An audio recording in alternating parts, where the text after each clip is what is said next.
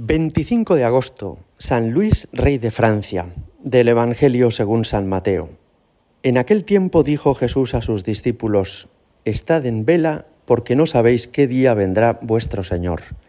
Comprended que si supiera el dueño de casa a qué hora de la noche viene el ladrón, estaría en vela y no dejaría que abrieran un boquete en su casa. Por eso, estad también vosotros preparados, porque a la hora que menos penséis viene el Hijo del Hombre. ¿Quién es el criado fiel y prudente a quien el Señor encarga de dar a la servidumbre la comida a sus horas? Bienaventurado ese criado si el Señor al llegar lo encuentra portándose así. En verdad os digo que le confiará la administración de todos sus bienes. Pero si dijere aquel mal siervo para sus adentros, mi Señor tarda en llegar, y empieza a pegar a sus compañeros y a comer y a beber con los borrachos, el día y la hora que menos se lo espera, llegará el amo y lo castigará con rigor y le hará compartir la suerte de los hipócritas. Allí será el llanto y el rechinar de dientes. Palabra del Señor. Hoy celebramos la fiesta de un monarca cristiano francés que fue San Luis, Luis IX, y que vivió en el siglo XIII. Visto con perspectiva, nos asombra la categoría humana de este hombre. Impresiona, por ejemplo, que fuera tan benévolo con los reos, con los delincuentes, a quienes él se ocupaba a veces de juzgar personalmente. Sorprende también la generosidad y magnanimidad con la que trataba a los pobres y a los mendigos.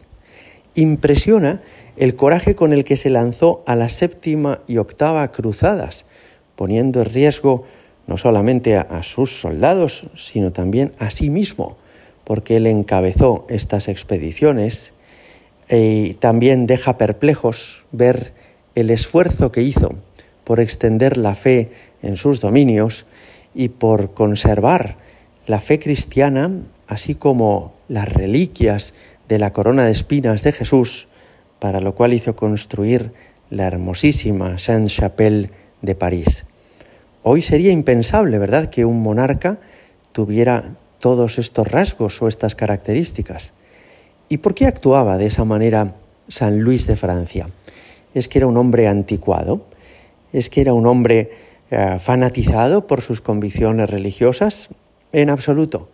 Simplemente es que era un hombre que entendía que Dios es Dios y que por eso todas las facetas de nuestra vida han de vivir armónicamente nuestra condición de criaturas con respecto a Dios y nuestro servicio a Dios como nuestro creador y dueño. Si hoy a nosotros nos sorprende, es porque estamos muy influidos por el pensamiento liberal que desde el siglo XVIII en Europa se ha extendido. Y ese pensamiento lo que dice es que si Dios existe, cosa que no podemos afirmar, pensaban aquellos ilustrados, no debe afectar mucho a nuestra vida personal, pero menos aún a la vida de la sociedad. Lo más sensato, piensan muchos de estos autores, es vivir como si Dios no existiera y en todo caso no consentir que la existencia de Dios condicione la vida de la sociedad. Esa forma de pensar ha significado en la práctica arrinconar a Dios en nuestra sociedad. Tolerar, en todo caso, que en la esfera privada del hogar cada persona pueda rezar si quiere, pero en todo caso exigir que eso no se note en su comportamiento público y que tanto los funcionarios del Estado como las personas que ejercen una responsabilidad en, cualquier empresa o cometido se mantengan al margen de sus convicciones religiosas en el ejercicio de su tarea.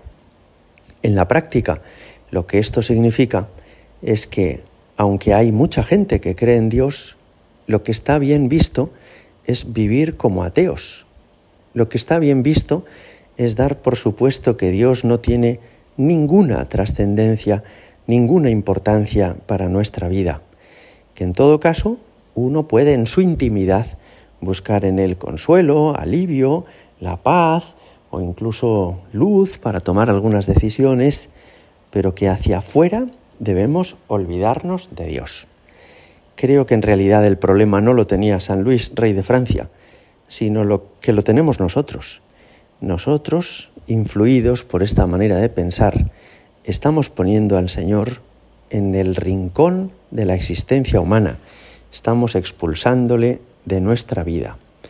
Y hoy el Evangelio nos decía exactamente lo contrario, que tengamos como ejemplo a quienes han vivido siempre alerta, buscando agradar a Dios, buscando servirle. Estad en vela, decía hoy Jesús, porque no sabéis qué día vendrá vuestro Señor. Dios es nuestro Señor. Y eso significa que no vivimos para nosotros mismos, sino que hemos de vivir para Él. Y que todo lo que somos y que todo lo que tenemos se lo debemos a Él. Y que nuestra vida ha de estar a su disposición y a su servicio.